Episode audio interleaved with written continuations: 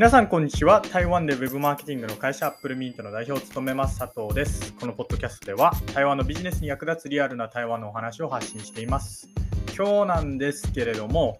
上海在住の人が4年ぶりに台湾に訪れたら、たったったみたいな、そんなテーマでお話をしていきたいと思います。まあ、結論から言うとですね、まあ、ある2つのことが非常に気になったっていうことなんですけれども、それは何かというと、まあ、EV 車と電子決済、この2つになります。でまあ、このお話をしようと思ったきっかけなんですけれども、先日、まあ、先日というか2日前ですね、2日前に上海から、え僕らのビジネスパートナーさんが4年ぶりに台湾に来まして、でその会社さんっていうのは、まあ、結構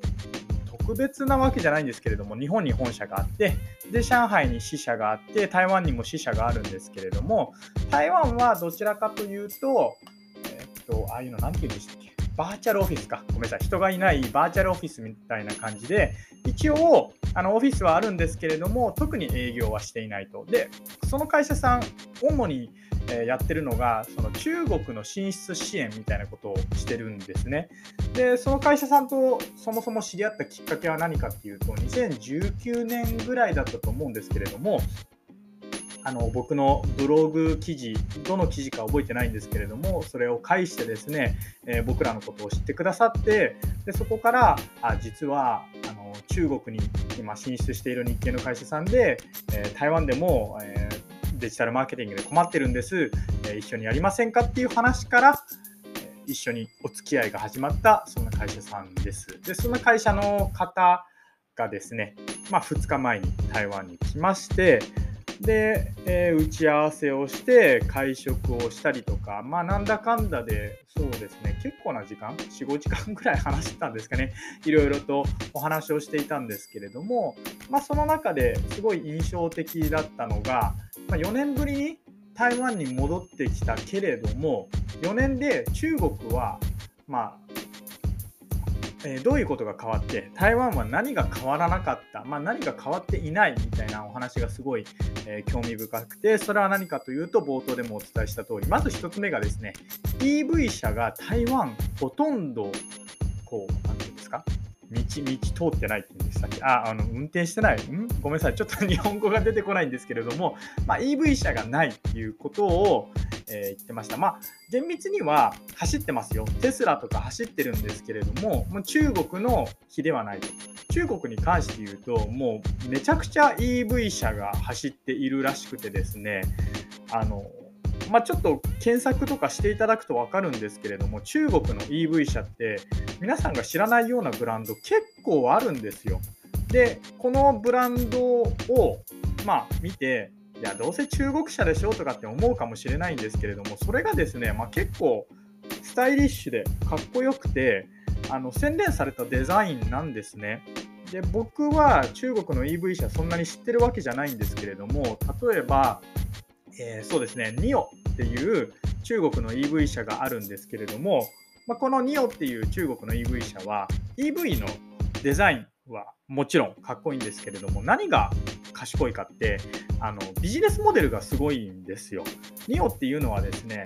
購入者向けに、えー、バーであったりとか、えー、託児所とかいろんな施設を準備していてその購入者同士が交流できるようなそういう場を提供してるんですね。まあ、なので、ニオが提供しているのは EV 車だけじゃなくてコミュニティみたいなのを、えー、提供していて、まあ、これは確かフォーブスかなんかの本で読んだのかな。それですごい印象に残ってるんですけれども、まあ、このようにですね、中国は EV 車がものすごく流行っていて、で、なんならテスラはもう大衆車ですよみたいな話をしてました。あの、確かにテスラの値段、中国の人民元で聞いたら、あ、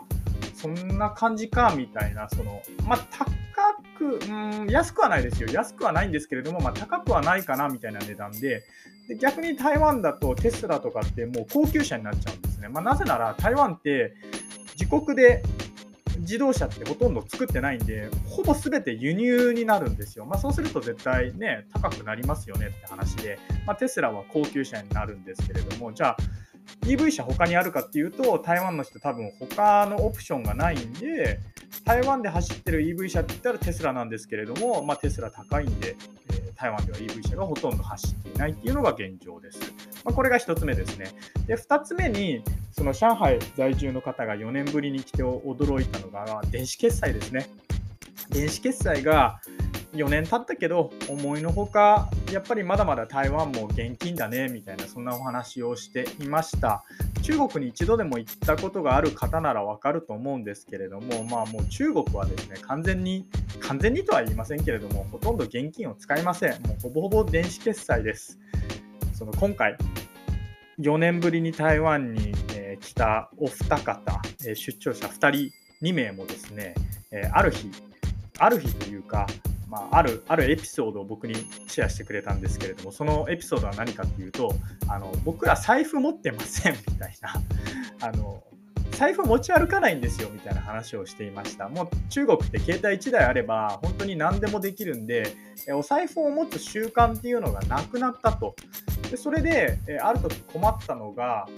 日本に戻ってなのかな？それで Suica カードを忘れたかなんかで、えちょっと途中で移動できなくなったみたいなお話を聞いたりとかあるいはもう一人の方は財布をなくしたのに、えー、なくしたことに気づいたのが2週間後だったとか その財布のない生活してるんで財布をなくしたことさえ忘れるぐらい、まあ、財布の存在が薄くなってると。でそれは何でかっていうとやっぱり電子決済なんですね。で電子決済がコロナとかあってこうもう少し普及しそうなのに、まあ、今だに台湾って結構現金使うし、あんまり進んでないですね、みたいなお話をしていました。はい。まあ、このお話をシェアしようと思った、まあ、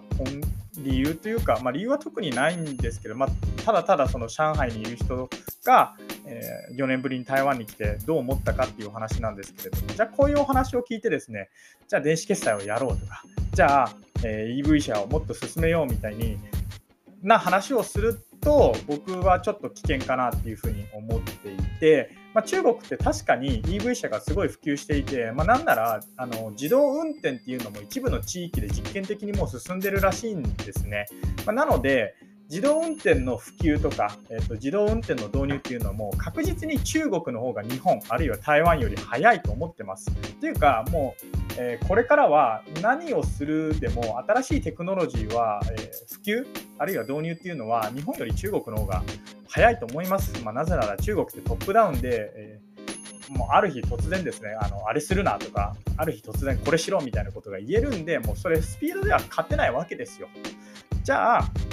えー、日本、まあ、あるいは台湾どうするべきかっていうと、まあ、台湾は台湾のやり方、日本は日本のやり方、日本の強み、台湾の強みみたいなのをきちっと定義して、自分たちのやり方がいいんじゃないかなっていうふうに、えー、思っています。あのまあ、会社